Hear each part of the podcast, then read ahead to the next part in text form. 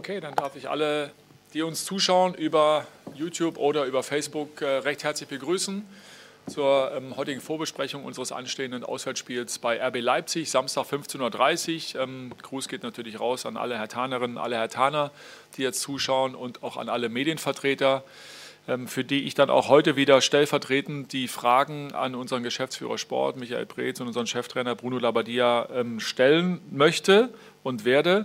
Äh, vorab vielleicht eine, ein Hinweis zum Personal. Ähm, die beiden ähm, Spieler ähm, Tona Riga und Askasibar ja, fallen ja noch aus. Das ist keine ähm, Überraschung. Ähm, das, äh, das dauert noch ein bisschen, bis die wieder zurückkehren in den Trainingsbetrieb. Dazu gab es noch ähm, vier angeschlagene Spieler mit Matthew Leckie, John Cordoba, Dejo Sefuig und äh, Peter Pekarik. Die vier ähm, ja, trainieren, trainierten bisher ähm, individuell.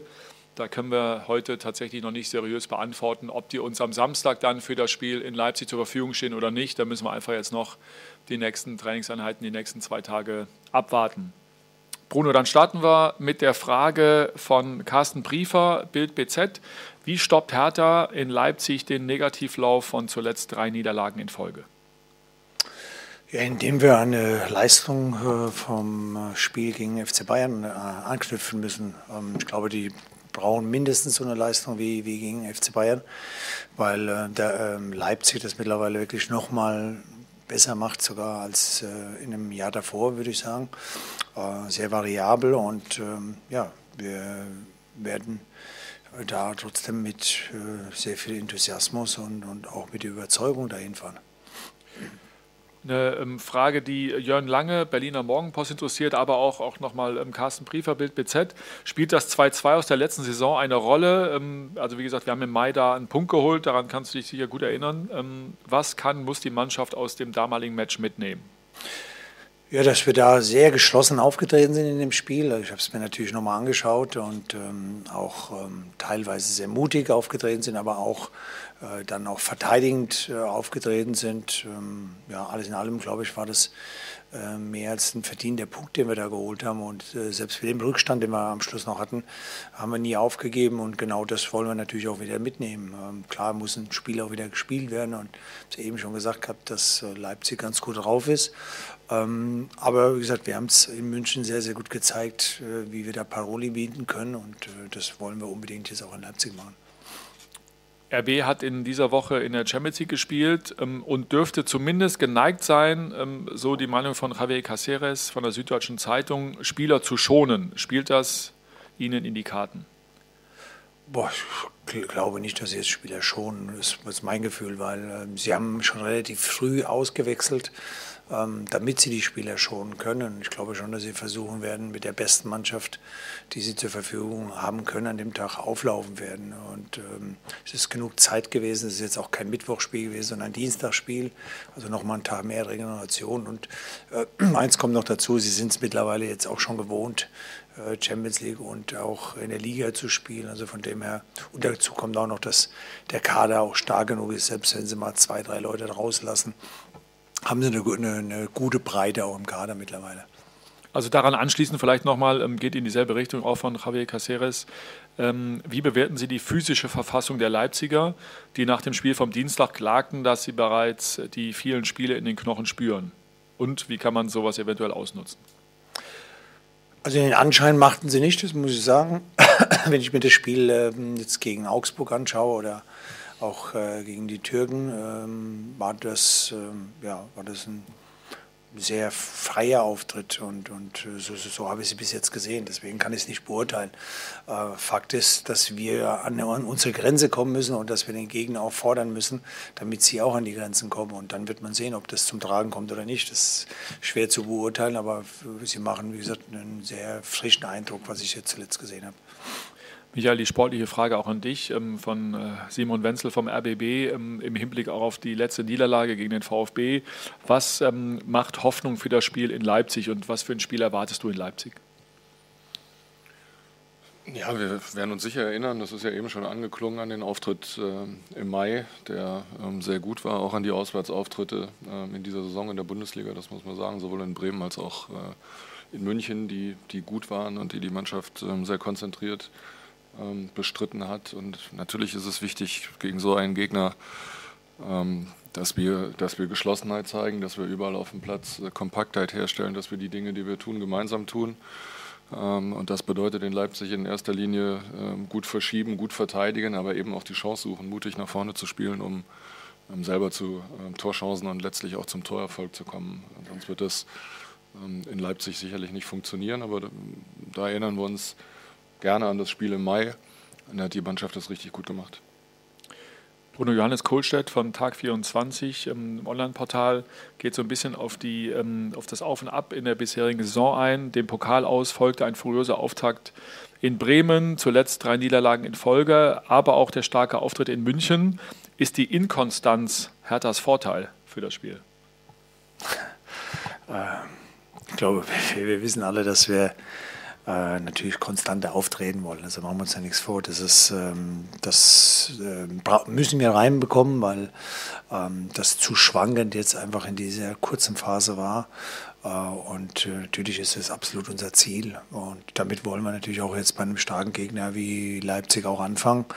Ähm, wollen, was Michael eben äh, zu Recht sagte, an die, an die Auswärtsspiele anknüpfen, weil ähm, wir brauchen einfach ein, ein, sehr, sehr gutes Spiel einfach gegen einen Top-Gegner. Und das, dann werden wir sehen, wie wir die, die Konstanz auch reinbekommen nochmal ähm, aufgreifend die Inkonstanz in den äh, Ergebnissen, auch die Frage von Simon Wenzel, RBB, ähm, dass auch ähm, schon in der Sommerpause ja, und dann im, im, äh, in, im, jetzt im Saisonstart nicht alles rund lief, zum Beispiel äh, Transfermarkt, ja, die Ergebnisse, die Themen wiederholen sich, fehlende Achsen, zu viele Gegentore und so weiter.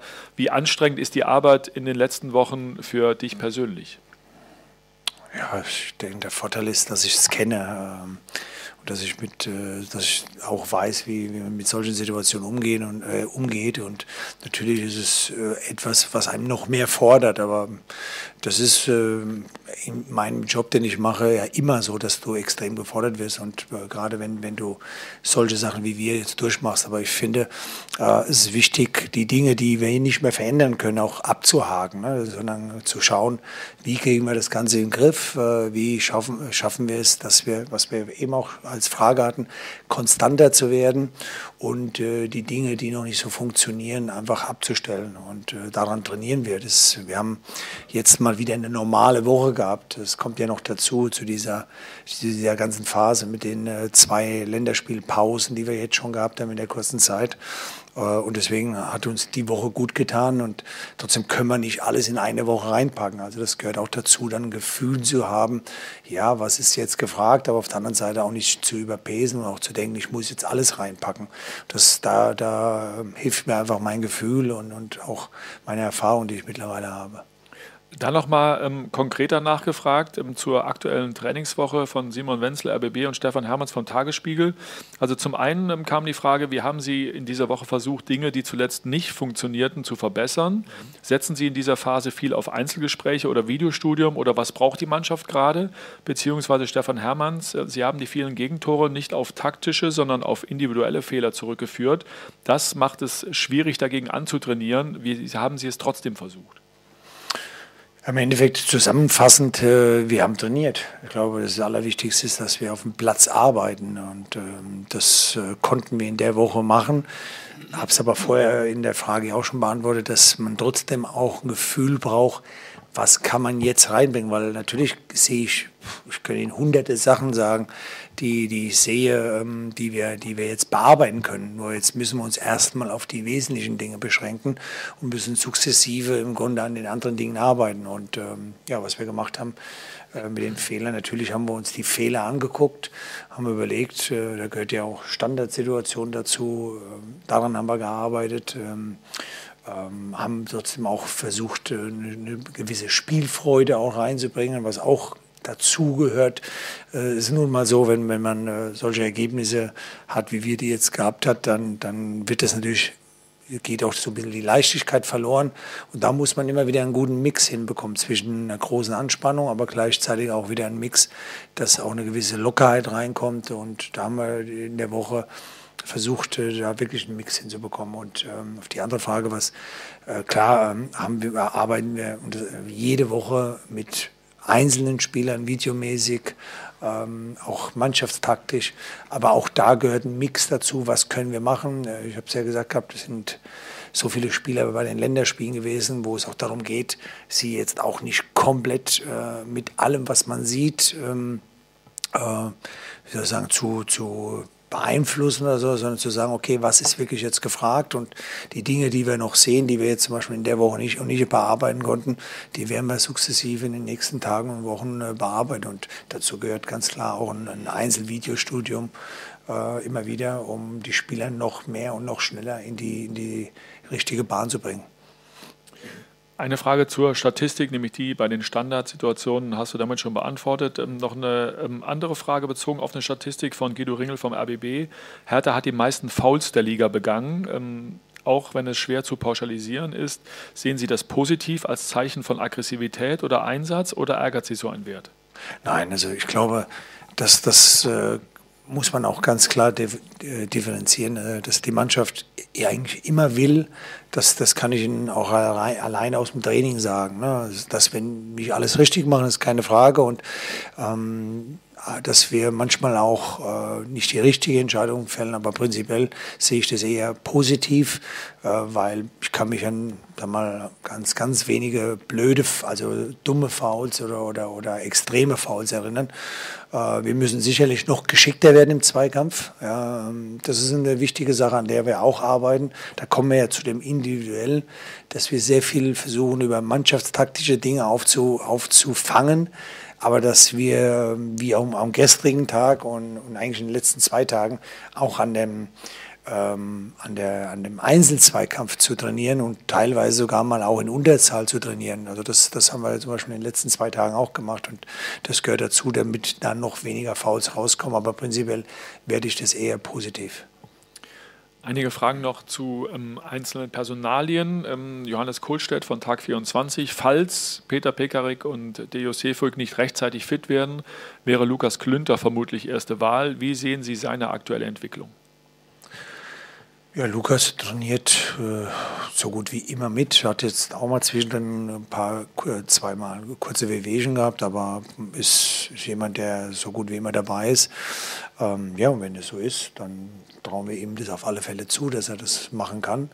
Äh, es gibt noch ein, zwei andere Alternativen, aber sicherlich ist er eine der ersten Alternativen, weil es ähm, ja weil es seine Position ist. Hat natürlich jetzt wenig Spielpraxis gehabt zuletzt, aber ist, wie gesagt, dadurch, dass er äh, bei fast jeder Trainingseinheit dabei ist, traue ich ihm das auf alle Fälle zu.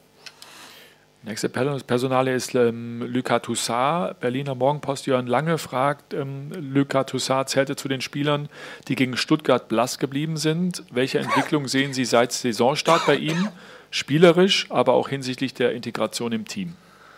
Ähm, also klammern wir das, das Stuttgart-Spiel aus, äh, fand, Entschuldigung, äh, fand ich, dass er eigentlich stetig eine Entwicklung gemacht hat. Ähm, muss das, äh, wie ich eben schon sagte, das, das Stuttgart-Spiel ausklammern. Ähm, wir haben von Anfang an gesehen, welche Problem, Problematik äh, hinter ihm war, nämlich dass er die, Entschuldigung, habe ich gerade verschluckt, dass er äh, vier Monate fast nicht Fußball gespielt hat. Das haben wir am Anfang gemerkt. Ähm, was bei ihm extrem positiv ist, er ist äh, extrem willig, arbeitet jeden Tag äh, wirklich intensivst. Ähm, und ich bin mir sicher, dass wir, dass wir ihn noch mal in den nächsten Wochen und Monaten stärker sehen. Brauchen wir auch unbedingt. Aber wir haben auch immer gesagt gehabt, ähm, das ist ein junger Spieler, der neu in, in, in ein fremdes Land gekommen ist, ähm, der diese, diese Problematik mit der Quarantäne, mit diesen zweieinhalb Monaten plus vier Monate nicht zu spielen hat. Also wir wussten, dass er eventuell Zeit braucht. Ähm, und die, die müssen wir ihm auch geben. Aber wie gesagt, ich sehe bis auf das äh, Stuttgart-Spiel eine stetige Entwicklung bei ihm. Jörn Lange nochmal von der Morgenpost und auch Stefan Hermanns vom Tagesspiegel. Welche Eindrücke haben Sie in der Trainingswoche von Oma Alderete gewonnen und inwieweit planen Sie schon mit ihm? Was spricht dafür, ihn schon in Leipzig von Anfang an spielen zu lassen? Ja, das ist natürlich gar nicht so einfach. Ne? Man äh, hat allen Spielern, äh, die gerade aus Südamerika gekommen sind, natürlich angemerkt äh, mit dem Jetlag. Das hat, und das ist natürlich auch nicht innerhalb von ein, zwei Tagen und deswegen meinte ich das auch für mich selber, so einen Mix hinzubekommen, auf der einen Seite wirklich an Dingen zu arbeiten, auf der anderen Seite aber auch zu sehen, äh, wie ist die Situation gerade. Die Situation war, dass wir, dass wir die Spieler, wie gesagt, in den ganz anderen Zeitzonen gehabt haben und sie ein Stück sich erholen mussten. Dazu gehört Oma dazu. Ähm, das heißt, er hat die erste normale Trainingswoche. Ähm, man sieht seine Ansätze, die, die vor allem auch im spielerischen Bereich liegen. Das ist äh, sehr, sehr gut. Ähm, jetzt wird die Frage sein, und das kann man noch nicht heute beantworten, das muss ich ganz offen sagen, wie schnell nimmt er das Tempo der Bundesliga an, weil es einfach trotzdem so ist, äh, dass zwischen der Schweiz und, und, und auch Deutschland einfach nochmal ein Tempounterschied ist. Ähm, das können wir erst beantworten, wenn er dann auch äh, um Platz steht. Aber wie gesagt, zumindest haben wir schon mal die Ansätze gesehen, warum wir ihn auch geholt haben. Letzte Personale ist Matthäus Kunja, der am Samstag an seine alte Wirkungsstätte zurückkehrt. Mhm. Ähm, du selbst hast als Spieler ähm, bei vielen Vereinen gespielt. Was macht ein Spiel gegen einen Ex-Club aus? Hast du dich damals mental besonders auf solche Spiele vorbereitet? Es kommt darauf an. Es ist, äh, beim ersten Mal, finde ich, ist es immer etwas Besonderes. Beim, bei Matthäus ist es jetzt schon das zweite Mal. Äh, von dem her könnte ich mir vorstellen, dass es so ein bisschen entspannter ist. Also so war es bei mir. Ähm, das im Grunde wirklich immer so war beim ersten Mal. Klar, man freut sich auch, weil man hat ja auch eine, immer eine gute Zeit irgendwo gehabt oder auch was Besonderes erlebt. Äh, hat viele Spieler, mit denen man zusammengespielt hat und, und äh, auch wie einem das Publikum äh, empfängt. Das ist jetzt mal, spielt in der heutigen Zeit leider weniger eine Rolle, aber das hat natürlich in meiner Karriere schon oft äh, mal einen ganz schönen Ausschlag gegeben, der dann auch, sag mal, je nachdem, wie es ausgefallen ist, äh, ob, ob man dann irgendwie auch, ob Leute auch enttäuscht waren, dass man gegangen ist. Äh, dementsprechend war natürlich der Empfang, also das, mich hat das teilweise auch motiviert, muss ich ganz offen sagen. Ähm, also da gibt es auch verschiedene äh, Ansätze, wie man damit umgehen kann. Und auch das ist natürlich immer wieder eine Erfahrung, die ein Spieler machen muss, gerade wenn er so ein junger Spieler ist wie Matthäus. Aber wie gesagt, ich glaube, er sollte sich einfach darauf freuen. Wie war das bei dir, Michael? Du kennst das ja auch, das Thema. Ja, es ist sicher so, wie, äh, wie Bruno sagt. Äh, die erste Rückkehr an die alte Wirkungsstätte äh, hat schon eine besondere Bedeutung, weil du natürlich mit vielen Erinnerungen auch kommst und je nachdem, wie kurz der Abstand dann auch war, das Aufeinandertreffen das seit dem Wechsel, ähm, umso größer war die Bedeutung. Äh, mit der Zeit hat das, ähm, hat das abgenommen und war ein ich sag mal, ein normales Bundesligaspiel. Und ähm, ich denke gerade auch Matthäus ist ein gutes Beispiel ähm, dafür, warum der Schritt wichtig war und richtig war für ihn von RB ähm, zu uns zu kommen, weil er da eine unglaublich große ähm, qualitative Kon Konkurrenz natürlich hatte und nicht die Spielzeit bekommen hat, die er, ähm, die er dringend braucht als junger Spieler, um sich zu entwickeln. Und diese Entwicklung hat er hier äh, in Berlin genommen. Deswegen ähm, glaube ich, dass er sich äh, gerne an die Zeit auch erinnert ähm, bei RB, aber voll fokussiert sein wird am Samstag. Die Frage kam von Sebastian Schmidt vom äh, Berliner Verlag. Ähm, da geht es geht's noch mal weiter, auch mit der Anschlussfrage äh, an dich, Bruno. Spürst du Vorfreude oder Anspannung bei Matthäus? Ähm, und wie weit hast du schon eventuell mit ihm darüber gesprochen, über die Rückkehr?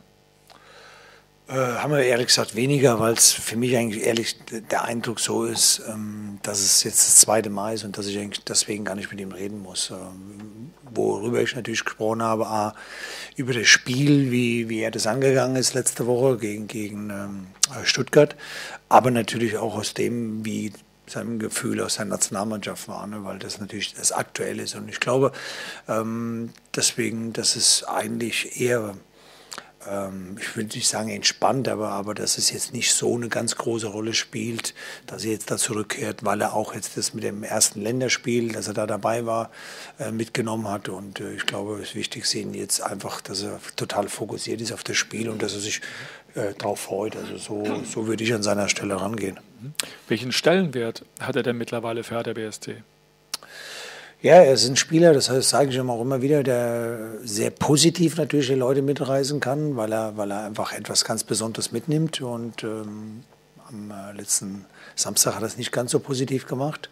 Äh, und äh, natürlich reden wir darüber. Und äh, das ist ja, was ich auch immer wieder sage.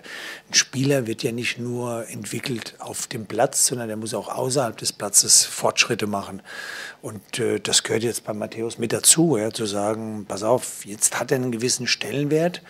Ähm, der muss aber sich so zeigen, dass er im Grunde diesen Stellenwert eher ins Positive, nämlich dass er eine Verantwortung hat, auch für die Mannschaft und äh, dass, er, dass er die Mannschaft positiv mitreißt, weil das kann er einfach aufgrund seiner Fähigkeiten und seines Spiels. Und äh, das hoffe ich und das brauchen wir auch unbedingt gegen, gegen Leipzig. Also und da äh, hoffe ich ganz stark daran. Aber ich habe es eben schon gesagt, ich rede sehr viel mit solchen Spielern, die für uns eine, eine Rolle spielen, um sie einfach einen Schritt weiterzubringen. Aber auch, wir reden auch über diese Dinge, die noch nicht funktionieren, so wie gesehen am letzten Samstag. Und ähm, da ist er sehr einsichtig. Und jetzt gilt es, das im Grunde die Einsicht auf dem Platz noch bei mehr zu übertragen. Und dann ist er eine Riesenhilfe. Mhm.